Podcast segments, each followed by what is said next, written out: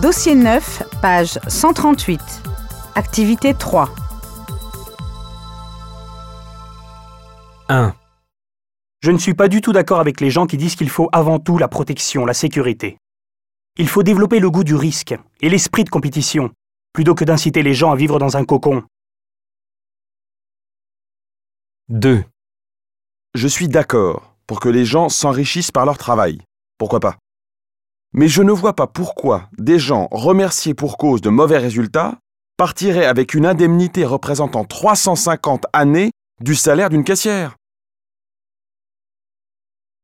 3. Il y a encore pire. Ce sont les gens qui continuent à rouler en 4x4 dans les grandes villes. On devrait les taxer proportionnellement aux nuisances qu'ils entraînent. 4. Je suis tout à fait d'accord pour que nous interdisions les animaux domestiques en cage, d'autant plus qu'un animal dans une cage, ça n'a rien de décoratif.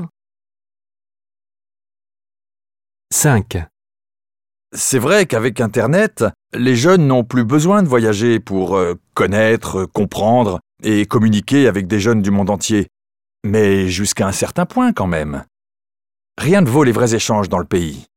Et ce serait vraiment une bonne chose d'obliger les jeunes et de leur donner les moyens de partir un peu à l'étranger. 6.